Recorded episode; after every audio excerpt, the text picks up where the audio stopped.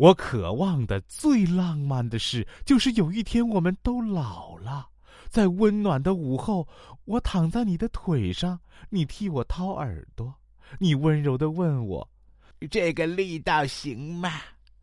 我没有回答，你缓缓取下眼镜，开口说：“呃，又掏聋了一只。”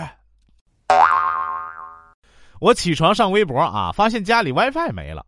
赶紧跑到客厅去看是怎么回事原来是我爸把路由器电源给拔了。老爸得意洋洋的跟老妈说：“嘿，这比每天早上去敲门叫他吃饭容易多了。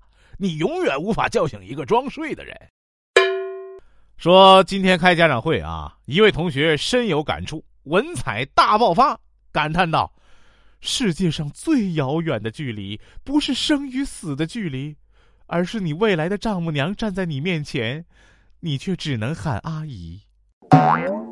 说有一次我做手术啊，特别紧张，医生说：“别紧张，我放首歌给你听吧。”啊，我心怀感激呀，然后就听见：“朋友，你今天就要远走，干了这杯酒。”听你老师说，你和班上的一个女生谈恋爱了是吧？爸爸平静的问。我的腿直哆嗦呀，害怕爸爸逼着我分手。我答不是，爸爸就说：“那女孩挺好的，好好努力啊，争取把她变成我们家人。不过学习也不能落下，不然以后怎么给人家幸福？”我感动的流泪呀，我不会落下学习的，谢谢爸。之后我被一顿毒打，结束了这场恋爱，兵不厌诈呀。